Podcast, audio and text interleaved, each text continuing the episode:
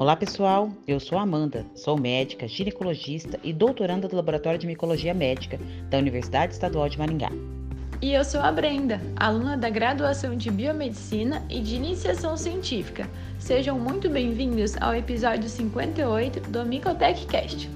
Hoje vamos conversar sobre um fungo que é muito conhecido, especialmente entre as mulheres, mas que não cansa de nos surpreender com a sua evolução. É isso mesmo, Brenda. Hoje vamos mergulhar no complexo Candida albicans, a espécie de Candida mais prevalente e mais conhecida no mundo, e que hoje já se agrupa a outras duas variedades de Cândida com similaridade genética de até 96%, mas com características morfológicas, clínicas e epidemiológicas distintas entre si. Que legal, Amanda! Com certeza esse assunto é novidade para muita gente. Mas então, conta para nós, quem são essas variedades ou espécies novas que fazem parte desse complexo? Tá bem, chega de suspense. Vamos desvendar esse mistério. Em 1995, pesquisando amostras clínicas de pacientes com Candida albicans que respondiam mal a tratamentos convencionais, cientistas identificaram essas duas novas espécies muito similares geneticamente à Candida albicans. São elas a Candida dubliniensis e a Candida africana. Nossa, que bacana isso!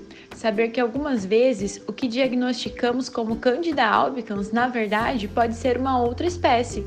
Isso até justifica algum mecanismo de resistência ou comportamento distinto frente a uma característica do hospedeiro, não é mesmo? Exatamente. Saber que existem espécies distintas clinicamente, mas com tamanha semelhança genética, nos obriga a encontrar meios de identificar melhor essas espécies e assim fazer um diagnóstico mais assertivo. Sendo assim, podemos divulgar uma prevalência mais correta das espécies com dados epidemiológicos mais reais, além de escolher o melhor tratamento, de acordo com a identificação precisa de cada uma delas.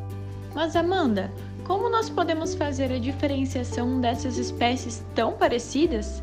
São métodos fáceis e reprodutíveis que podem ser aplicados em todos os laboratórios?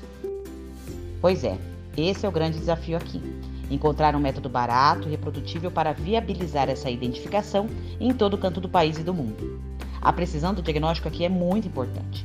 Hoje, como padrão ouro, temos os métodos moleculares, já que o genoma completo das espécies de Cândida está disponível em bancos de dados. Legal, mas até onde eu sei, essas metodologias são de alto custo e não são acessíveis para muitos laboratórios menores, não é mesmo? É verdade, Brenda. Por isso, na literatura, já encontramos estudos interessantes sobre metodologias mais baratas, reprodutíveis e com alta sensibilidade para a identificação dessas espécies através das diferenças fenotípicas.